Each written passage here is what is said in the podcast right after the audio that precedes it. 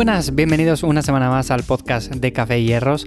Bueno, hoy vamos a hablar acerca de vitaminas, acerca de minerales, acerca de nutrientes, pero más en concreto no quiero hablar de alimentos ni nada por el estilo, sino quiero hablar de las típicas deficiencias nutricionales que todos podemos tener, ya bien sea porque no consumimos suficiente cantidad de alimentos de un grupo, por ejemplo, frutas o verduras, o directamente porque hay ciertas cosas que pasamos por alto, ya bien sea porque llevamos una dieta muy alta en hidratos, muy alta en grasas, muy alta en proteínas, lo que sea. Pero de una forma u otra, todos podemos tener ciertas deficiencias nutricionales y conocerlas y saber atajarlas a tiempo es muy importante no solamente para rendir bien en el día a día, para rendir en el trabajo, rendir en todas las actividades que llevemos a cabo, sino también para evitar problemas de salud que con el paso del tiempo y con el paso de los años pueden ir apareciendo debido a que tenemos una dieta muy pobre, como digo, en algunos alimentos, en algunos nutrientes y todo esto. Así que Hoy el tema va precisamente de esto, es un tema muy interesante, a todos nos debería de preocupar el tener suficiente variedad en la dieta y que esa dieta al final nos aporte todo lo que necesitamos en el día a día.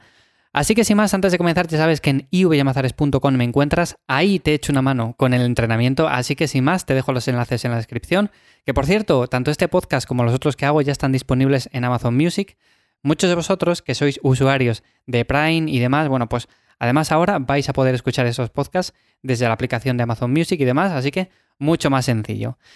Como digo, el tema de las deficiencias nutricionales. A ver, normalmente cuando optamos por un enfoque u otro en la alimentación, ya bien sea alto en hidratos, alto en grasas o lo que sea, evidentemente hay ciertos grupos de alimentos que quedan un poco excluidos. Imaginémonos que elegimos una dieta alta en grasas porque nos gusta más, porque nos sentimos mejor y todas esas cosas.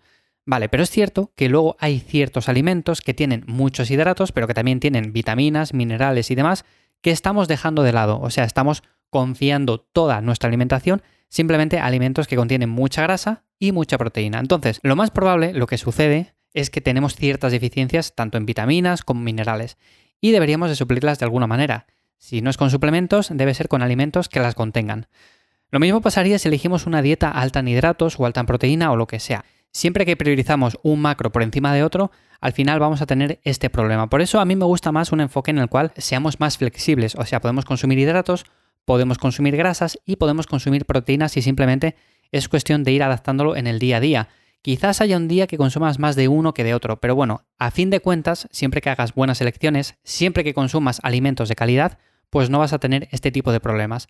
Así que las dietas que son o altas en grasas o altas en hidratos o algo de este tipo, pues están bien para periodos puntuales en los cuales o queramos perder grasa, o queramos definir, o queramos ganar músculo, pero realmente luego a lo largo del año es mejor llevar una dieta en la cual estos tres macros estén presentes, sea en mayor o menor cantidad, pero que de una forma u otra la mayoría de alimentos que consumimos sean de calidad y nos aporten todas esas vitaminas, minerales y todo eso que necesitamos.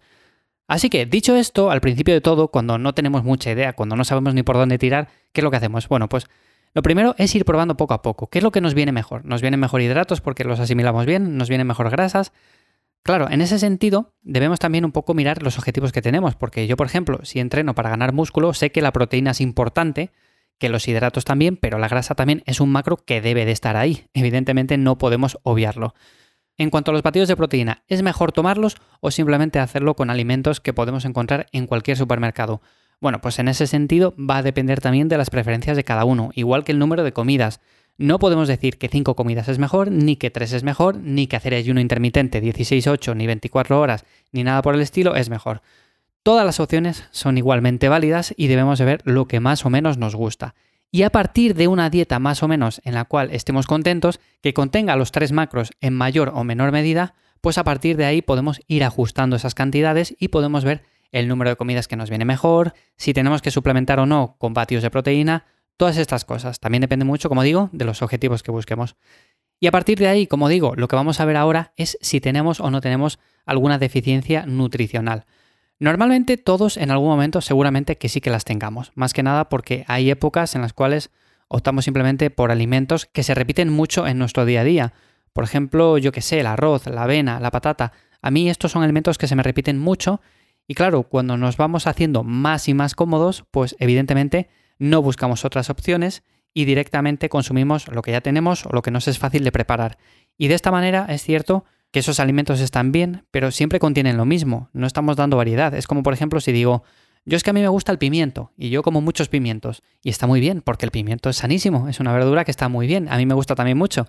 Pero realmente si solo comes pimientos, pues estás dejando de lado otras muchas verduras que te van a aportar también vitaminas, minerales, que van a complementar muy bien las que tiene el pimiento y de esta manera no vas a tener deficiencias. Así que, como digo, en ese sentido, una de las deficiencias más comunes que se suele ver, y esta sí que choca bastante, os va a sonar quizás a mucho raro, es el beber poco agua, la falta de hidratación.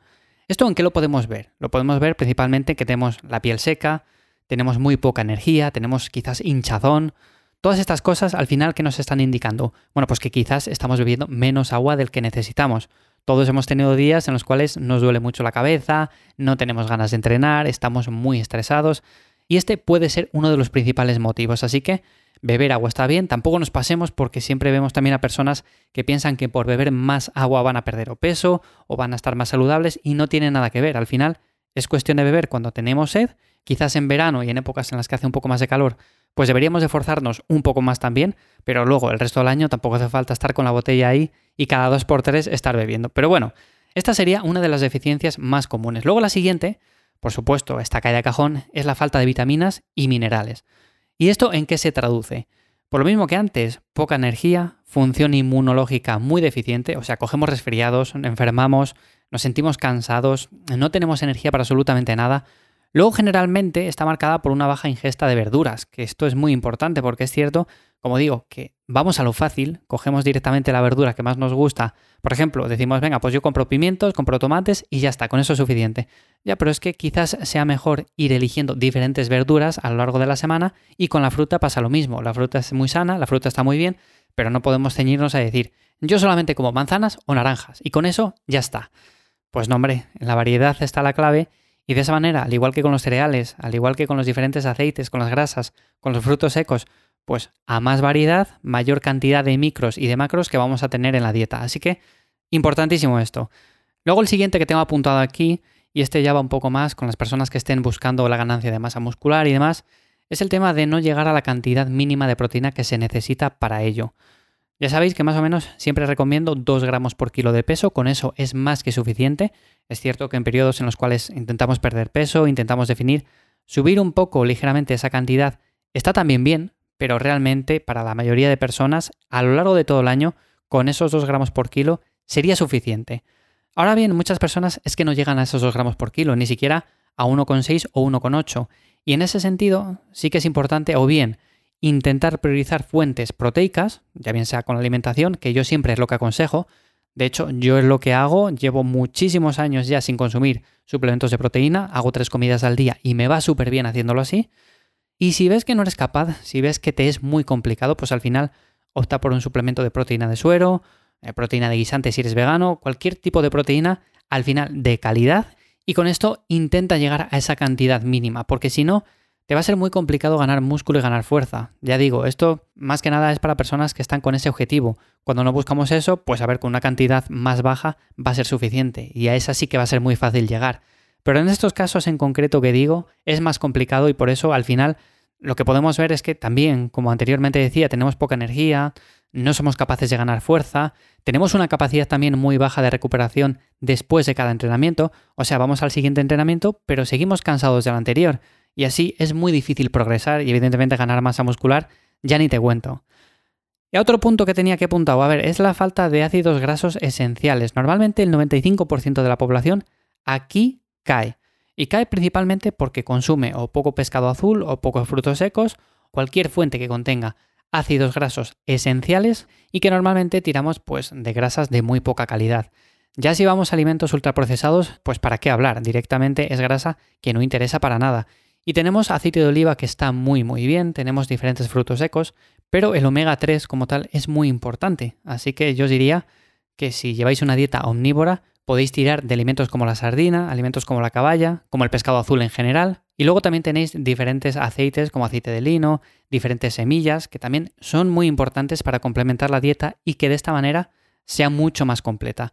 Además, esto lo que nos va a ayudar es a tener mucha más inmunidad, vamos a tener mucha mejor salud. Luego vamos a tener mucha menos inflamación, menos subidas y bajadas descontroladas de azúcar en sangre. Bueno, al final regula un montón de cosas y por tanto también las grasas son esenciales para tener un sistema hormonal también sano y evidentemente el variar estas pues es fundamental. Al final, como conclusión principalmente es que podemos obtener todos los nutrientes a través de la dieta, pero lo que tenemos que intentar hacer es variar las fuentes de todos los alimentos que consumimos. O sea, no ceñirnos simplemente a una cosa, porque a mí me puede gustar mucho desayunar avena por las mañanas y está muy bien. Pero si lo voy variando, posiblemente esté mucho mejor. Y me puede gustar mucho comer manzanas y comer naranjas, pero si de vez en cuando también meto un plátano, eh, meto sandía y meto cualquier otra fruta, pues va a ser también mejor. Lo mismo con las verduras, lo mismo con las diferentes proteínas. Todo es importante, pero tenemos que ir variándolo, porque si no, vamos a estar consumiendo siempre las mismas vitaminas y siempre los mismos minerales. Y de esa manera es más que probable que caigamos en una deficiencia nutricional de este tipo.